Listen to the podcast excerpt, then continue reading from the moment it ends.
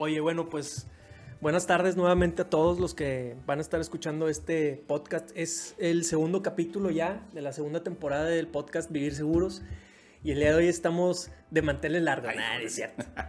Ah, no es cierto. Al Nah, contrario, son nos, nos pedimos nuestras cheves porque ahora sí nos está acompañando mi buen partnercito Richard, que ahorita los voy a presentar oficialmente ya a, a mi invitado.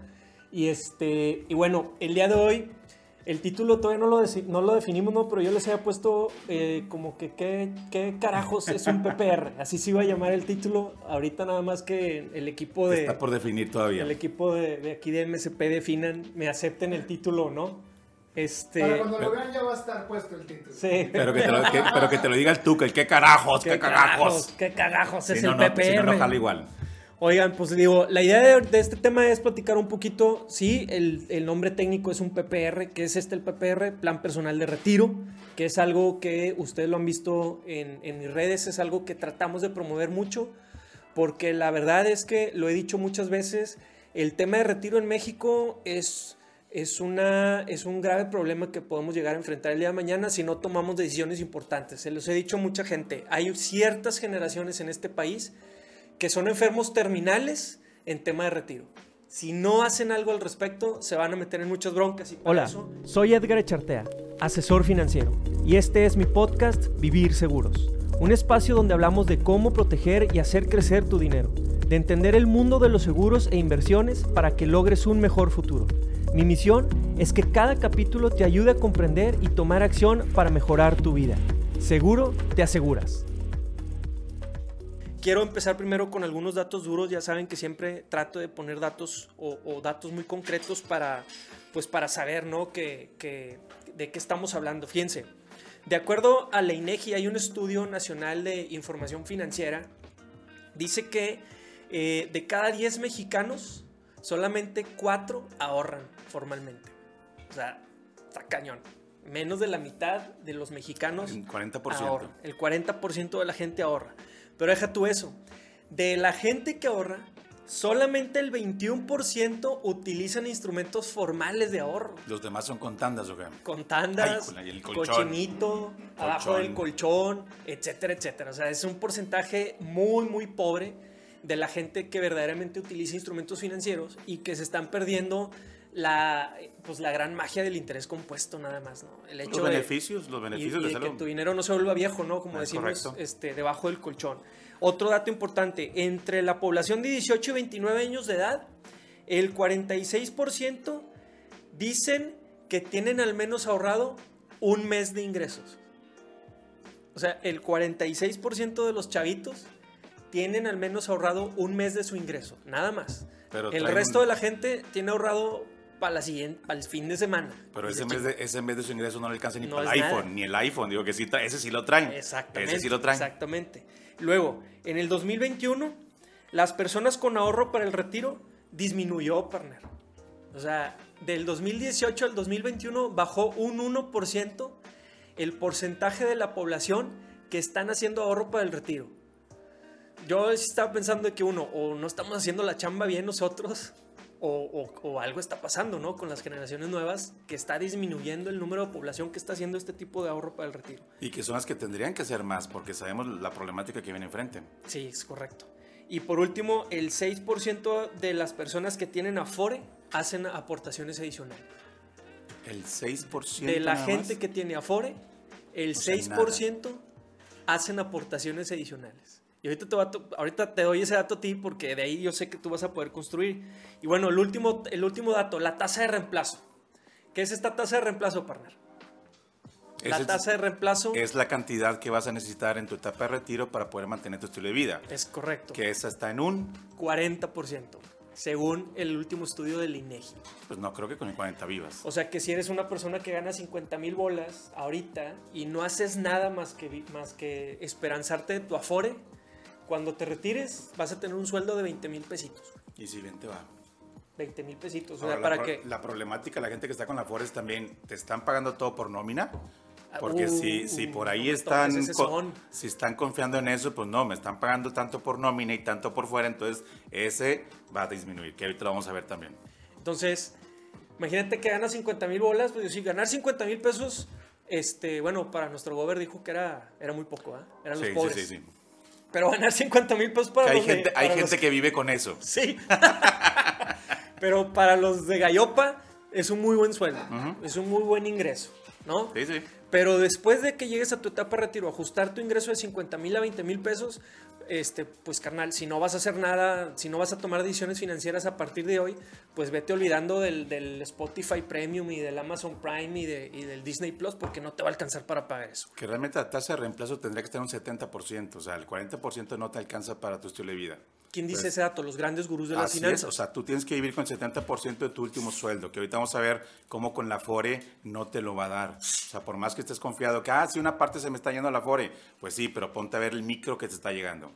Bueno, pues entonces, con estos datos eh, que les estoy dando, pues la intención es, o concluimos, podríamos llegar a una, una conclusión previa de decir que en verdad tenemos broncas en tema de retiro, en tema de ahorro para. Pues mira, para no el es una bronca. Si lo vemos con una bronca, le sacamos la vuelta porque nadie quiere tener broncas. O sea, lo que- hay una situación que, Que una de tenemos dos. que atender. Una situación que o la, o, o la, o la ves y la atiendes o te haces, güey, y te la vas a topar tarde que temprano. Entonces es un tema de cultura. Para empezar, yo siempre cuando hablo de temas de retiro le pregunto a la persona, a ver, ¿el ahorro para el retiro es un sobrante de tu día a día o es un gasto en tu día a día? Esa es muy buena reflexión. Yo de ahí empiezo, digo, si el cliente me dice es un sobrante, le digo, desgraciadamente el resto de tu vida no va a pasar ningún cambio porque nunca nos sobra. Es correcto. ¿Estás de acuerdo? Sí. Tú hoy ganas 20 mil pesos y gastas gastas, 20 mil. Y claro. es más, gastas 22 y después veo cómo pago el que me estoy gastando de más. Y si te suben a 30 mil, no Te te, a- sobran 10.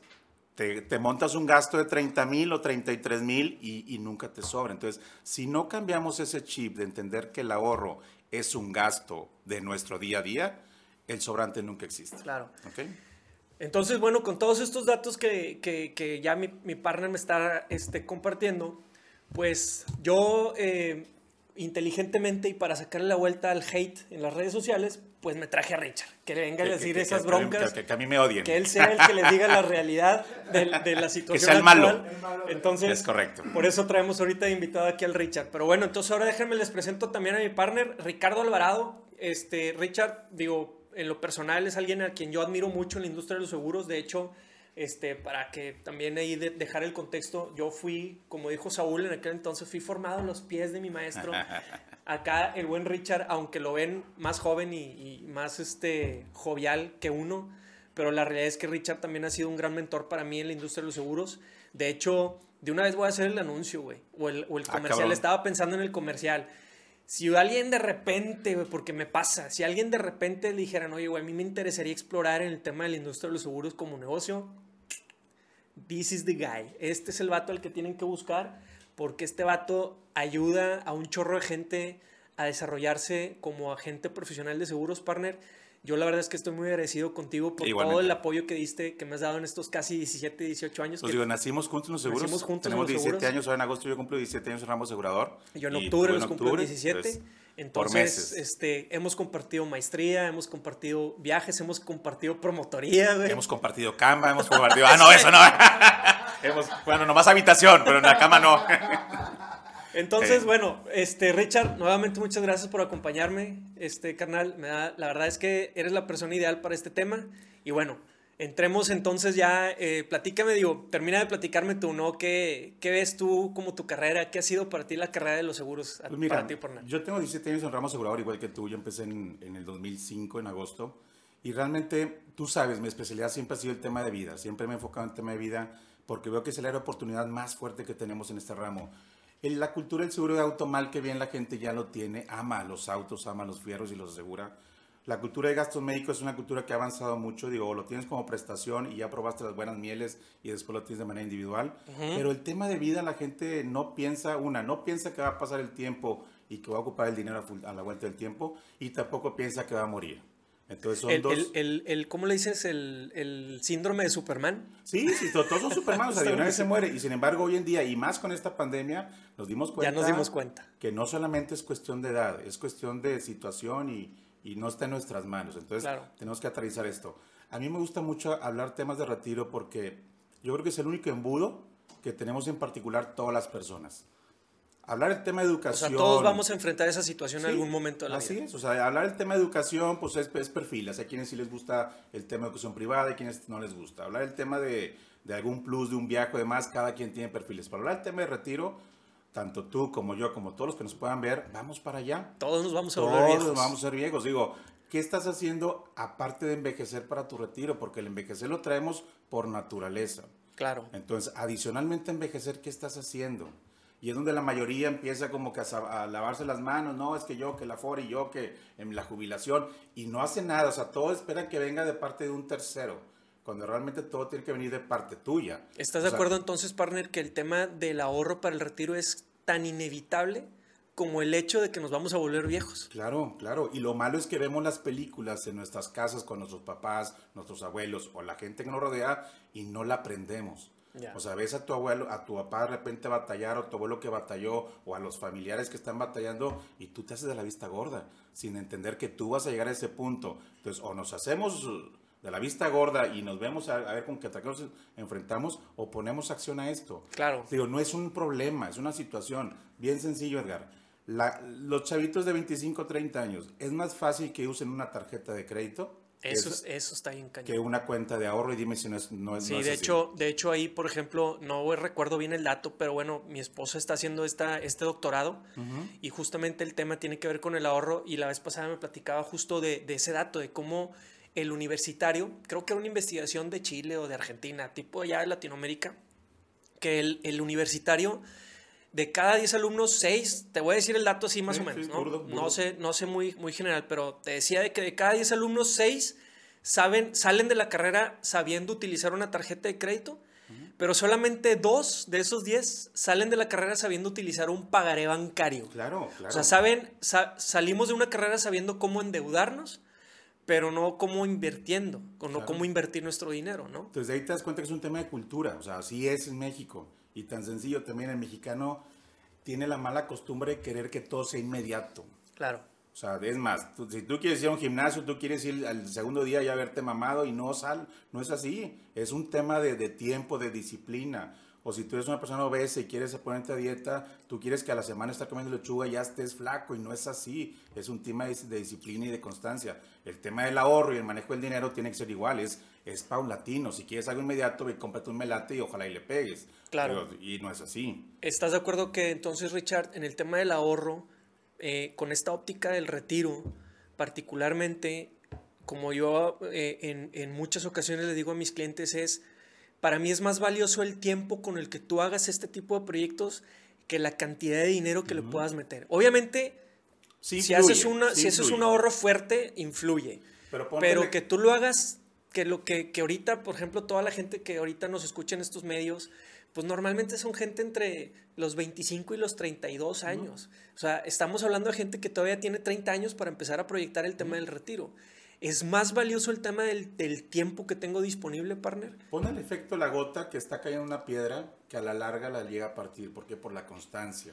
Entonces, esa, chavi- esa, esa gente joven que tiene 25 y 30 años ve el potencial que tiene de hacer con poco. Si yo voy con gente de 50 años, pues sí tengo que pedirle que no, no, no sea tan meticuloso. Y, o montaña, sea, ¿no? Ya está así. El ejemplo que siempre hacemos con el ahorro es la pendiente. O sea, no le vamos a juntar un millón de pesos en 40 años de productividad, de tus 25 a tus 65, que ese millón de pesos me tope con un chavo ya de 50 años y le digo, oye, métele gan- 15 años una cantidad ya más fuerte Claro. para el mismo objetivo. La meta no se cambia. Es, es, es este, este, esta analogía que hace Richard, lo vemos nosotros muy seguido en nuestras capacitaciones y en nuestras reuniones, y lo vemos con una, es un cuate en una bici Sí, que sí. está enfrente de una montaña, ¿no? Sí, Entonces, hay, una- hay un cheque ahí de un millón Ajá. de pesos. Pero el cuate de 25 años está enfrente de una montaña y es una montaña que la pendiente está bien tranquilita y el vato va a ir durante 35 años dándole. Pero hay una cosa, la ve tan lejos que dice, pues ¿para qué empiezo? Ahorita todavía no Pero ocupo. ese millón de pesos en 40 años son 25 mil anuales que con 2 mil mensuales lo puedes haber hecho. Claro. Entonces, si nos hacemos mensos 10 años y ya nos sacamos a los 35 y ves esa misma montaña, pues ya se ve más empinadita y ya ocupas 33 mil 333 para ese millón. necesitas pedalearle No, más, pues cabrón. déjame. Pero si en eso ya dices tú, bueno, otros añitos y te vas otros añitos, ya se fue a 40 y a 50 mil pesos. A ver, entonces, tú que traes muy bien, muy, ese, muy clarito ese número. Si yo soy alguien de 25 mil pesos y quiero juntar un millón para mi retiro, y aquí ustedes ya hagan sus cálculos, yo tengo que meterle dos mil pesos mensuales. Tan sencillo. Y eso sin meterle el interés compuesto. A los simplemente 25. Con la, con la acumulación del dinero mismo. Ok. A los 35, ¿cuánto tendría que meterle, partner? 33.333 debe ser una O sea, tres mil pesos mensuales. Ni 3 mil pesos mensuales. Si me Aquí espero la a los cosa- 45, No, pues ya fue a 5 mil pesos, yo creo. Y así va, así va subiendo. Aquí el problema, fíjate, yo, a mí me gusta mucho dar pláticas de retiro y tú lo sabes. sí, claro. Y siempre empiezo, antes de hablar del retiro, empiezo a ver las objeciones que hay para hacerlo. Entonces hago bloquecitos y si hay gente de 25 y 35 años les pregunto, a ver, ¿por qué no ahorras para el retiro? La primera es, pues voy empezando a trabajar, apenas estoy capitalizándome, quiero un carro nuevo y ahora la gente Es el no primer quiere- carro que me estoy la- comprando. güey. aparte, uno nació, un- uno compró carro usado, ¿tú te acuerdas? O sea, y ahora no, los chavitos de 25 ti- quieren un carro de agencia. ¿Por qué? No sé. Entonces, quiero un carro de agencia, quiero viajar, eh, quiero comprar el anillo para casarme. Entonces, de los 25 a 35 no puedo ahorrar por estas objeciones. De los 35 a los 45 te dicen, ¿sabes qué? Es que ya me casé, di Ya llegaron a la los hijos. casa, llegaron mis hijos, estoy pagando guarderías, entonces ahorita no voy a poder ahorrar y aparte viajo y voy a cambiar de carro, porque ni modo que te quedes con un carro toda la vida, o sea, que sea un Volvo que no lo puedes vender, pero si no es así, digo, pues ya te vas a cambiar cada 10 años de carro. Y luego a los 45 vas con la gente y dices tú, pues es que esperan porque están en preparatorias, tengo un gasto más fuerte, estoy remandando la casa porque ya me quedó chico, ya me cambié de casa. Y dices, bueno, pues voy con los de 55 años.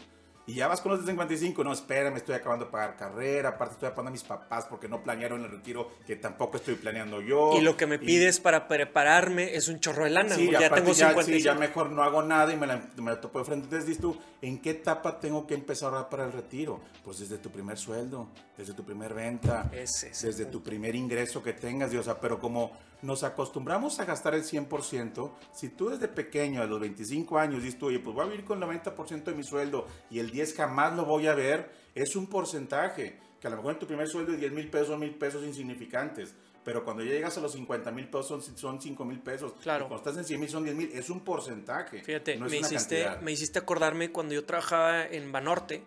Ah, pues tú también fuiste ex. Banorte, ¿no? ¿Es correcto? Este, tú te acuerdas que teníamos un portal interno y tú solito te autorizabas tus créditos, ¿te acuerdas? Ujú, El crédito ujú. automotriz, por ejemplo, era ahí sí, este, sin importar tu sueldo, ahí tenías la facilidad de comprarte un carro de agencia porque el crédito estaba súper barato, me acuerdo. Y tenías esa ventaja, que era un crédito de entrada muy barato y dos, te lo descontaban en automático de tu nómina. Entonces, no sé, yo no me acuerdo del número, pero yo supongo que me ganaba 25 mil pesos mensuales y saqué un ca- sacaba un carro que me, que me quitaban 5 mil pesos. Yo me acostumbraba a vivir. 20%. Exacto, pero yo me acostumbraba a vivir con 20 mil, porque no es que me llegaran 25 mil y lo. No, ya me llegaban los 20 mil. Ya el descuento del crédito del carro ya llegaba descontado en automático. Efectivamente, a mí me caían 20 mil pesos y eso era lo que me quedaba para, para gastar. Y yo me acostumbré a vivir con 20 mil pesos. Ajá. Que eso debería de ser el mismo efecto, creo yo, en el tema del ahorro. Como dices Claro. tú, oye, mejor yo desde un principio me acostumbro a quitarme el 5, el 10% de mis ingresos, me acostumbro a vivir con el 90, el 95%, pero que, que tampoco no es un ajuste así que tú digas descabellado, de que te impida el día de mañana irte de vacaciones o disfrutar un fin de semana. Pero si empiezas a generar esta cultura, que es algo que yo creo que es más valioso todavía, generar esta cultura de acostumbrarme, como lo decimos Richard, a pagarme a mí primero y después a los demás. Volvemos al tema. ¿Es un sobrante o es un gasto de mi día a día? Si yo lo veo como un sobrante, nunca va a pasar. Voy a tener broncas Si para yo en mi presupuesto de gasto mensual, de mi ingreso, hay un rubro que se llama retiro, ahorro para retiro, siempre va a existir. ¿Cuál es el éxito del- de, los fondos de ahorro de las empresas? Que te retienen una cantidad para que te lo entreguen en agosto y te la han dobleteado. El de las cuales, de las... De una empresa que te que tiene un fondo de ahorro. Ah, sí tengo un Ah, fondo ok, de ahorro. ya, ya. Es, te lo descuentan de antemano, entonces tú vives con el resto. Y eres muy feliz cuando cae el ahorro porque viene con todo el beneficio. Pero eso es porque te lo obligaron. Si, el- si la empresa te dijera, oye Edgar, te voy a pagar 100 mil pesos mensuales, hay un fondo de ahorro que le puedes meter hasta 10 mil pesos. Cuando te depositemos, cruza al banco y te encargo que deposites. ¿Tú crees que lo harías? Y si se te atraviesa en el camino un buen cafecito ¿Tú de Starbucks de tú 70 crees- tú pesos diarios. El éxito de ese ahorro es que viene descontado de antemano. Es algo que tú tienes que hacer con tu propia finanza, descontarme de antemano. Segunda situación, es, ahorita mencionabas el tema de, de- de la cultura, o sea, de, de qué prefiero, disfrutar ahorita el presente bien vivido, con un café muy rico, con un celular de alta tecnología, o pensar vivir bien el resto de mi vida. ¿Qué pasa cuando vas de vacaciones a Cancún? Tú te vas en un paquete todo incluido para saber que de ahí no me sacan el presupuesto y voy de vacaciones una semana. O Sabes que no tienes que pagar un restaurante afuera, ya, está, nada, ya ya está todo ahí. combo. Y no te ha tocado que de repente en la habitación de al lado o en el hotel te topas canadienses o americanos que llegaron cuando tú ya estabas, cuando tú apenas vas llegando ya estaban. Y luego tú te vas y ahí siguen. Y, y ya están bien tostaditos, o sea, ya Sí. llevan varios días ahí en el sol. ¿Cómo le hacen ellos para vivir ese tipo de vida si yo apenas estoy ahorita medio sacrificándome? Porque traen una cultura de ahorro para Claro. desde su primer sueldo. Es algo que tendríamos que adoptarles, no tantas cosas que adoptamos de ellos. Eso sí tenemos que adoptar. Sí, sí me, sí me acuerdo de eso y, y incluso fui testigo de muchos, muchos casos así porque justamente otra vez regresando a Banorte, ¿te acuerdas que yo trabajé varios, varios años en el sur y me tocaba a mí también este, pues, revisar la plaza de, de Acapulco, ¿no? Todo, me tocaba ver también Acapulco y visitaba de repente eh, Acapulco y me llamaba la atención que de noviembre a febrero repleto de canadienses. Pero se quedaban ahí los cuatro meses. Temporadas. Todo el invierno de Canadá, Y el no retirado. No, no, no, claro que no. Aparte llegaban, llegaban manejando. Con su Llegaban con tráiler, su tráiler jeep atrás Y un super mega jeep ganchado Sí, ahí sí, afuera. Sí, claro. Y se daban la vida.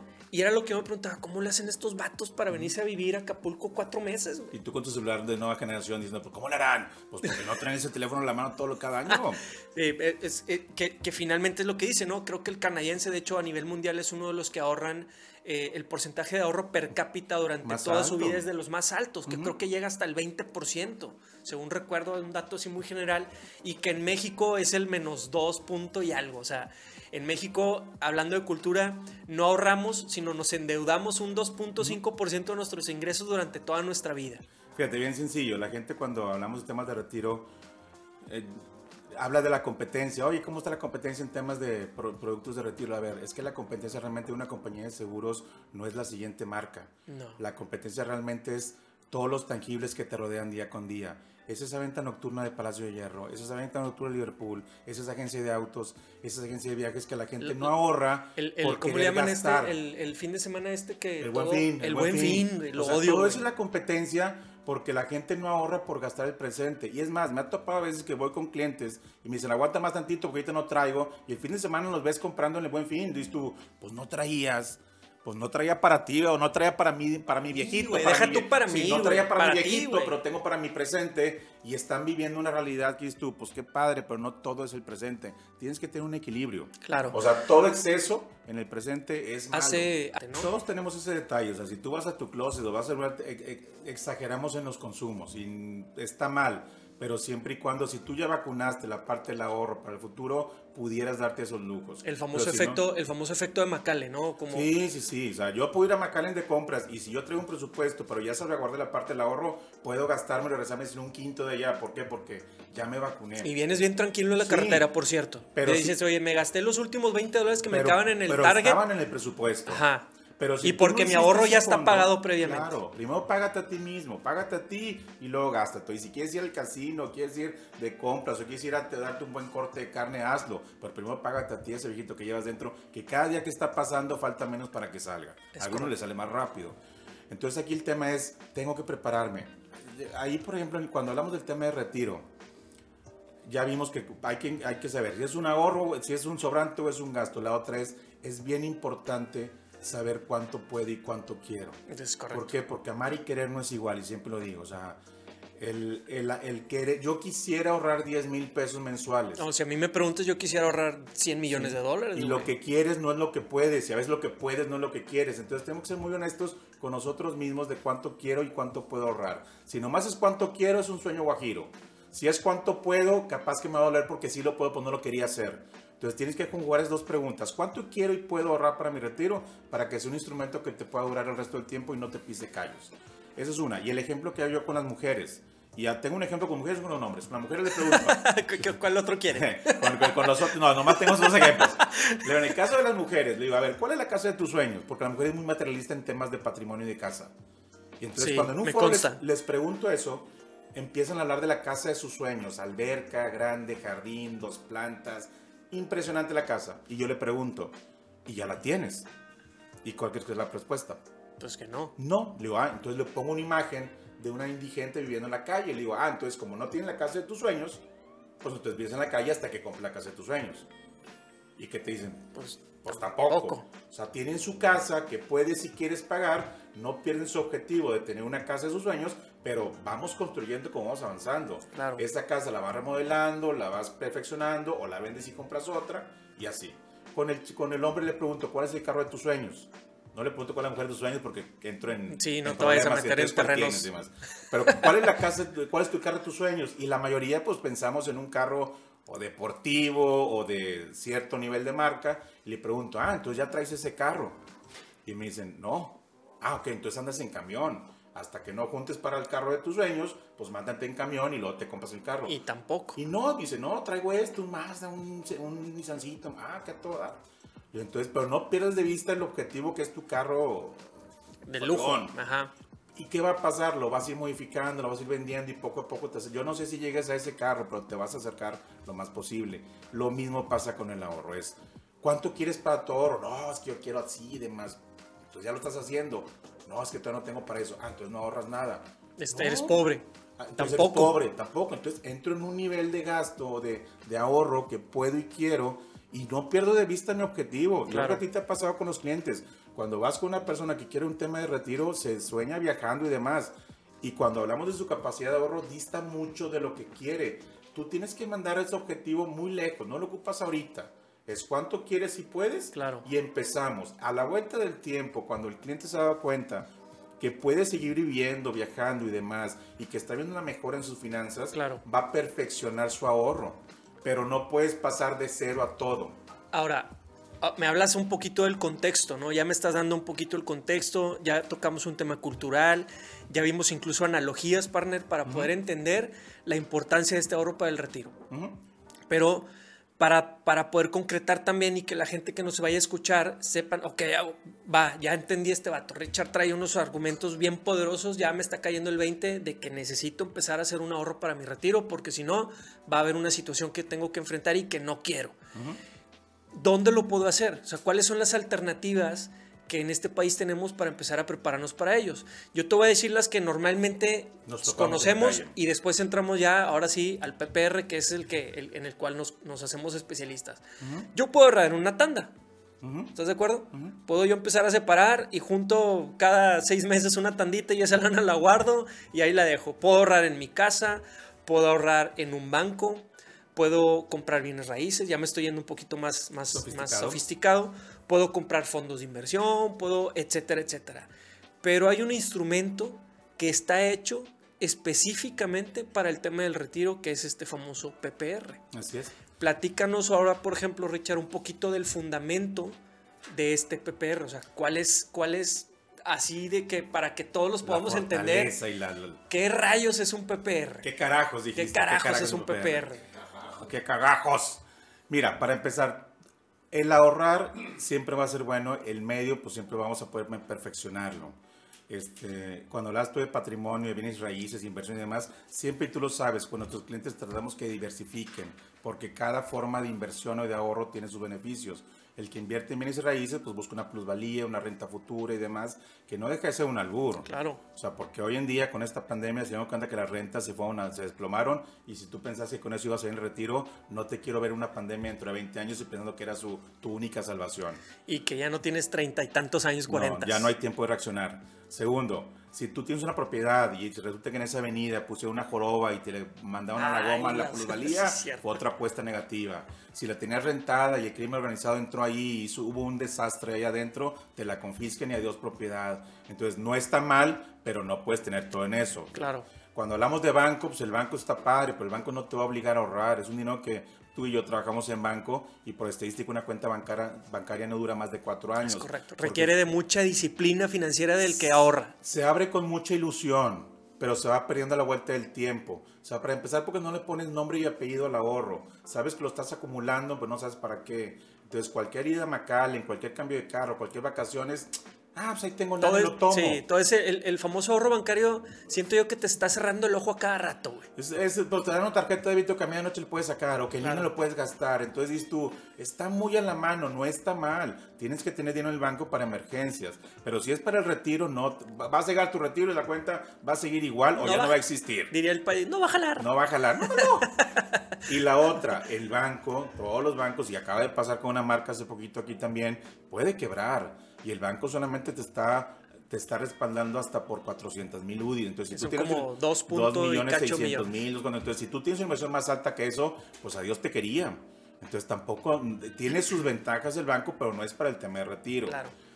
El tema de la inversión inmobiliaria no te da liquidez al momento. Si en ese momento que tú estás en el retiro y no está rentada la propiedad, pues vas a estar con las manos secas y la vas a querer vender. Como te urge venderla, vas a valer menos de lo que realmente vale porque te urge. Entonces tú tienes que tener un fondo de retiro diseñado exactamente para eso. Y para eso Es entonces nació el el PPR. famoso PPR. Plan personal de retiro, que Plan para más o menos retiro. que para más o menos poner un contexto, el PPR nace justamente por allá en el 97 cuando la ley cambia en términos de pensión, ¿no? Eh, nacen las famosas afores y al nacer las afores nacen ciertos artículos o se crean ciertos artículos en la ley del ICR que permite a las aseguradoras diseñar también planes privados, que ese es un punto importante, en donde no tiene que involucrarse un patrón, no tiene que involucrarse un, un- un gobierno, ¿Es personal? pero que me puedo yo montar a esa misma estrategia fiscal, esa misma estrategia de, de- de rendimientos, de ahorros para el retiro,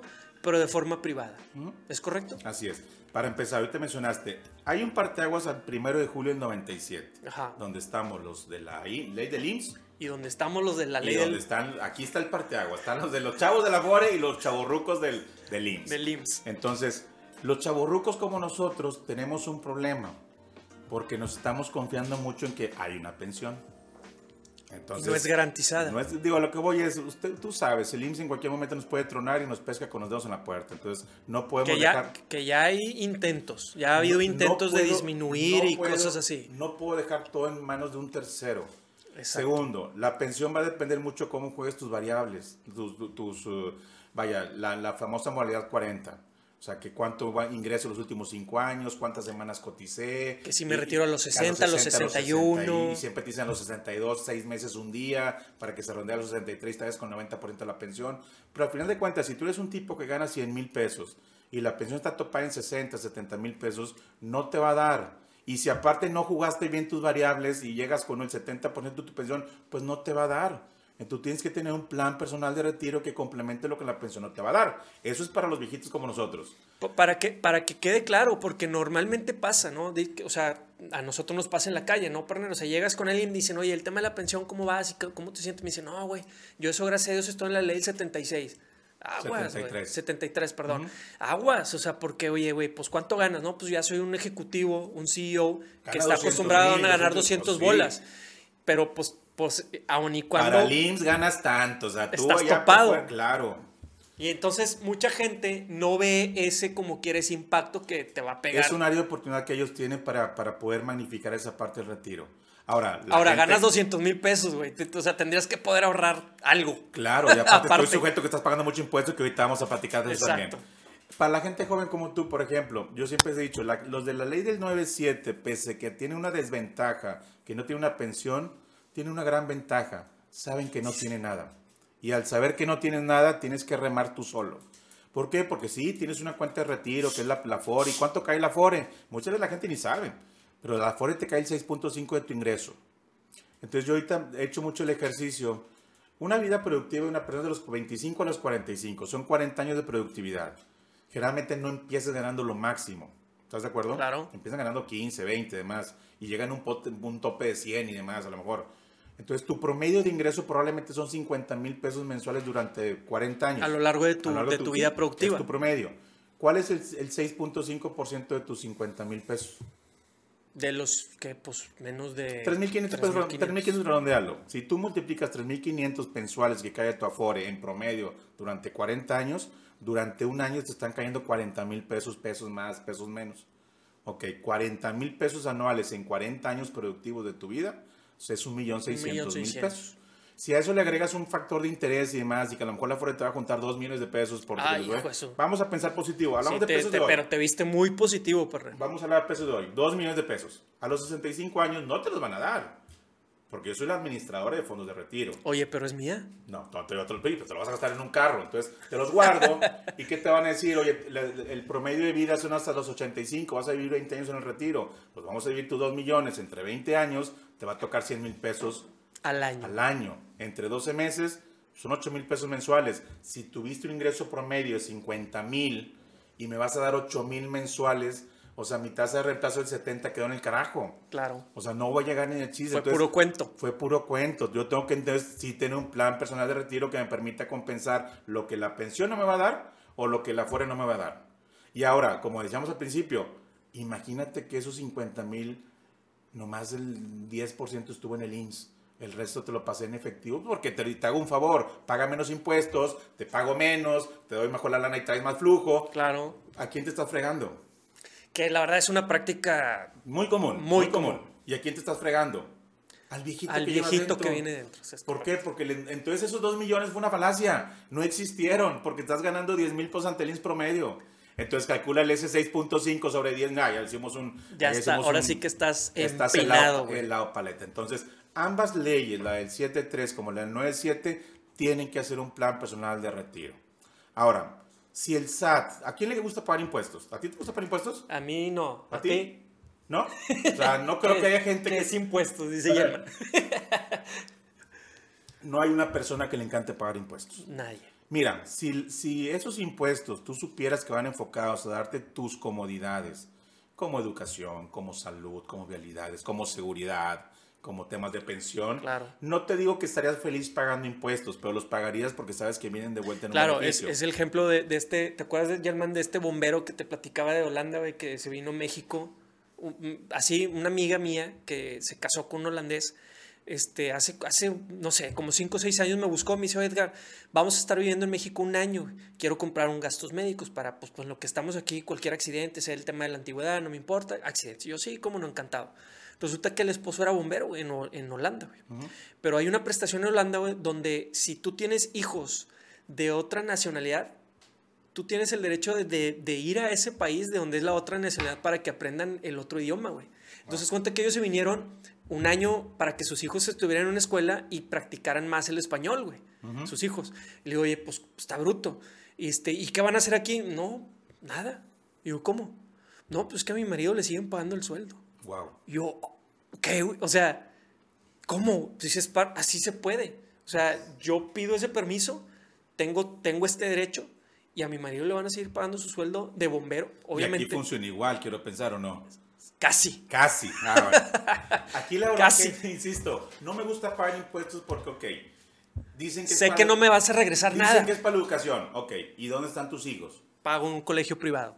¿Por qué? Si tienes un impuesto que te están dando en educación. Porque sé que a lo mejor la educación que me dan en una escuela pública O no me va a dar lo que ocupo para mis O hijos. la capacidad o la calidad no va a ser. Es correcto. ¿Estás igual? La otra, pago un impuesto porque tengo servicios de salud. Pero pago mi póliza de gastos médicos. ¿Por qué? Si tienes un impuesto que te da un servicio de salud. Porque honestamente yo no quiero pisar el IMSS ni para Digo, muchas veces no es por calidad, es por cantidad, Claro. no te abasto. Porque si ocupo algo urgente y que me digan, oye, pues traes un tema de cáncer y, ah, Ah, bueno, en vengas en tres meses por Sí. su quimio, valiendo Ok. madre. Y lo pagas un impuesto y vas a Macale, no Laredo, ¿no? Claro, Y te vas por la de, federal, por la libre, no, por la de cuota. La de cuota. Pero si ya pago un impuesto para habilidades, ¿por qué tengo que andar a hacer eso? porque está la carretera, este, pues, hecha pedazos, güey. Ok, y pagas un impuesto y sin embargo también el tema de seguridad en tu colonia o en tu casa o en, en- pagas eh, seguridad privada, casetas, Com- compro blindaje, cámaras. compro cámaras, entonces pues la seguridad no es la que necesita. Entonces, por eso es que la gente no quiere pagar impuestos. Ok, no paguemos impuestos, pero hagámoslo de manera correcta. Hay un incentivo que es el artículo 151 de la ley de ISR, que ya entramos por fin al PPR. El- la fracción 5 te dice que tú tienes la posibilidad de deducir fondos de retiro, siempre y cuando cubra la siguiente característica, que sea a través de un, una aseguradora y aparte que no rebases el 10% de tu ingreso anual o las famosas 5 Cinco UMAS, UMAS. que son 175.505 pesos. Entonces, así como hay una canastita donde son los gastos personales, Meto Entran ahí hospi- cuentas hospitalarias, intereses de créditos hipotecarios, eh, un poquito de mayores. gastos médicos mayores, un poquito de transporte escolar. educativo, Ah, pero funerarios, poquitos, y, y tienes una canastita que son gastos personales. Y tienes una canastita que también es gastos de fondos de retiro. Entonces ahí entran esos 175.505 pesos. Una persona que gana un millón de pesos al año, pues no puede deducir los 175.505, se va al tope del 10%, lo que 100,000. resulte menor, 100 mil. Ok, Y una persona que gana 3 millones de pesos al año, pues no deduce los 300 mil pesos al año. 175 mil. 175 pesos. ¿Qué dices tú? Oye, es una chulada poder meter esto como un gasto. Porque eso va a hacer que yo le quite, para, sobre todo para todos los empleados y asalariados. El SAT no te pide permiso, te quita el impuesto sin decirte agua va. Lo que tú juegas con el SAT, y como bien lo dice Héctor Hinojosa, camarada de nosotros, es tú juégale, tú juégale el manotazo al SAT. O sea, quítale ese dinero que ya te quitó lo más que puedas. Por eso metes esos gastos. Pues métele también el gasto de retiro, que, es un gasto entonces trae doble beneficio. es igual de importante que los otros. Págate tu retiro, la compañía de facturas te lo factura, te- la compañía de, seguros te lo factura en un 92, 93%. Mucha gente me dice, ¿y por qué no el 100%, Richard? Ah, bueno, es que como hay un componente de fondo de protección, la persona física no puede usar Que es sus que el fondo de protección es el que me protege si llego a morir. Traes unas de cuenta. Tú vas a juntar un millón de pesos a la vuelta de 20 años, ok.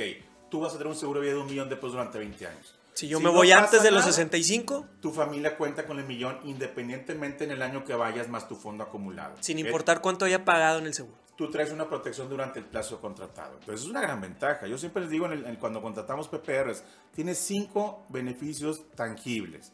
Primero, es un ahorro garantizado. ¿Por qué? Porque traes una póliza que te respalda realmente a dónde vas. Segundo, es una aportación deducible que te permite tener devoluciones de la lana que ya te están quitando o disminuciones del impuesto que te tocaba pagar si fueras un Que al final de cuentas ambos es ahorro fiscal. Es un ahorro fiscal. Es un ingreso exento porque el, porque el SAT te permite recibir hasta 90 UMAS en tu fondo de retiro, que es el equivalente a 3.159.000 pesos.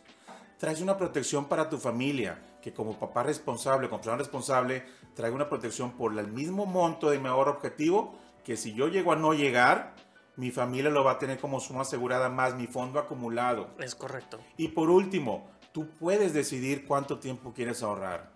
Oye, quiero ahorrar 5 años, 10 años, 15 años. Eso es 20 una años. belleza que hoy surgió. Eso es a partir de julio. Anteriormente los planes personales de retiro eran a los 65 años y con tu plazo de ahorro los mismos tiempos de tu O edad. sea, si yo, tenía, si yo 65. tenía 30 años, tenía que 35 estar anclarme a 35 años de ahorro. Eso para el cliente era muy pesado mentalmente hablando. Sí pasa, porque te decían, oye, ah, es que sí me interesa Edgar, pero güey, no puedo estar yo clavado 35 años en esto. Voy a ahorrar más tiempo del que he vivido y que me acuerdo nomás los últimos 5 años. Yo tengo cañón. muchos clientes que están en el área médica, dentistas, y me decían, oye, güey, pues, pero nomás que yo como dentista la espalda para los 50 ya andan cascabeleando. O sea, no, yo no me puedo comprometer, no sé si voy a poder seguir atendiendo a mis pacientes de los 50 a los 65. Entonces, ¿qué rollo con eso? Aquí GNP se puso las pilas y a partir de julio, y tú estuviste con nosotros, hace lanzamiento donde dice, ¿saben qué, Elio? Tienen razón, que el cliente decida cuánto quién tiempo quiere ahorrar. Ok.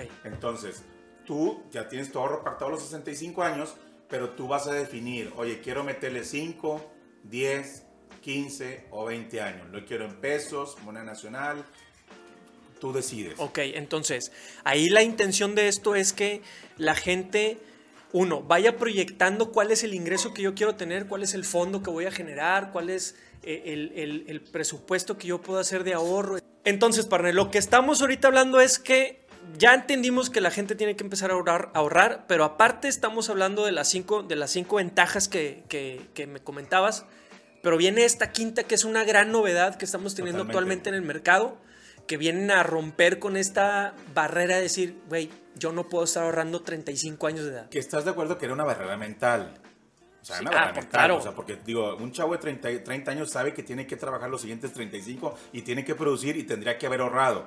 Es Pero ya- como, es como para que tienes hijos y luego, luego los piensas dar en adopción. La O sea, gente me una- dice, ay, es que es un compromiso de tanto tiempo, compadrito. ¿Te casaste por plazos o qué? O sea, digo, dime, ¿de dónde, dime dónde fuiste para saber que así es, ¿verdad? Tuviste, Renovamos, tuviste, ¿eh? tuviste a tu hijo, güey, pero que cuando ya llegó a los 18 años ya Sí, te lo o vas sea, a le- le donar a o qué rollo. Le quiero más por cinco años, ya lo vengo si lo renuevo, no. O sea, es un compromiso vitalicio. Tu Claro. retiro, que es tu retiro, es vitalicio también. Pero bueno, GNP entendió también esa parte, esa parte mental que el cliente realmente se frena y dice, ok, tú, te- tú decides cuánto tiempo quieres ahorrar. 5, 10, 15 o 20 años. Es una chulada. Digo, realmente los otros cuatro puntos son también importantes, pero lo que vale la pena es que hagamos conciencia que si no empezamos a hacer esto ahora, nos gana el tiempo. Con la gente joven, sobre todo, esa gente de 25 o 30 años que está más enrolada en este tipo de podcast y demás, es gente que probablemente está soltera y sin hijos. Es correcto. Aprovecha esa etapa que no tienes ese compromiso económico que tú y yo sabemos lo que depende una familia. Es correcto. Entonces, piensa en ti, sé egoísta los, siguientes- los siguientes 10 años, porque va a llegar un momento que vas a tener una familia, te vas a casar. Qué padre que cuando tus hijos ¿Sí entren estás a- escuchando, Yalman? Qué Ok. padre que ahorita pasa una solitud. Qué, qué- qué padre que cuando tus hijos entren a kinder, tú la parte del retiro ya la hayas palomeado parcialmente. Porque de los 25 a los 35 años, que tu huerco ya tiene 3 años, tú ya ahorraste para tu retiro. Eso es una...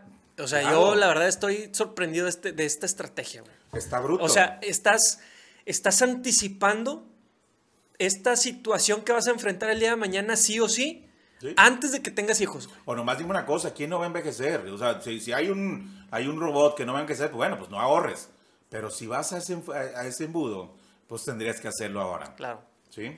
Esto, esto, a final de cuentas, viene siendo unas, una, otra vez, como siempre lo he dicho, no es una estrategia única, no te la vas a encontrar eh, o no hay un instrumento que te dé todas estas ventajas, todos estos beneficios, cuando lo tratamos de darle una óptica muy, muy puntual en el tema del retiro. Así es. O sea, finalmente tú me puedes decir, Edgar, es que yo tengo 5 o 10 casas, qué bueno, esa es otra estrategia. El ahorro bancario puede ser también otro instrumento. El ahorro bancario sin duda es para poder ir de vacaciones sin tener que atorar la tarjeta una a emergencia. 18 meses sin interés, que se me hace una, una, emergencia, una, comidita, una salida, un, un- un deducible de tu póliza de gastos médicos. Exacto. O sea, ahí lo aplicas ese dinero disponible.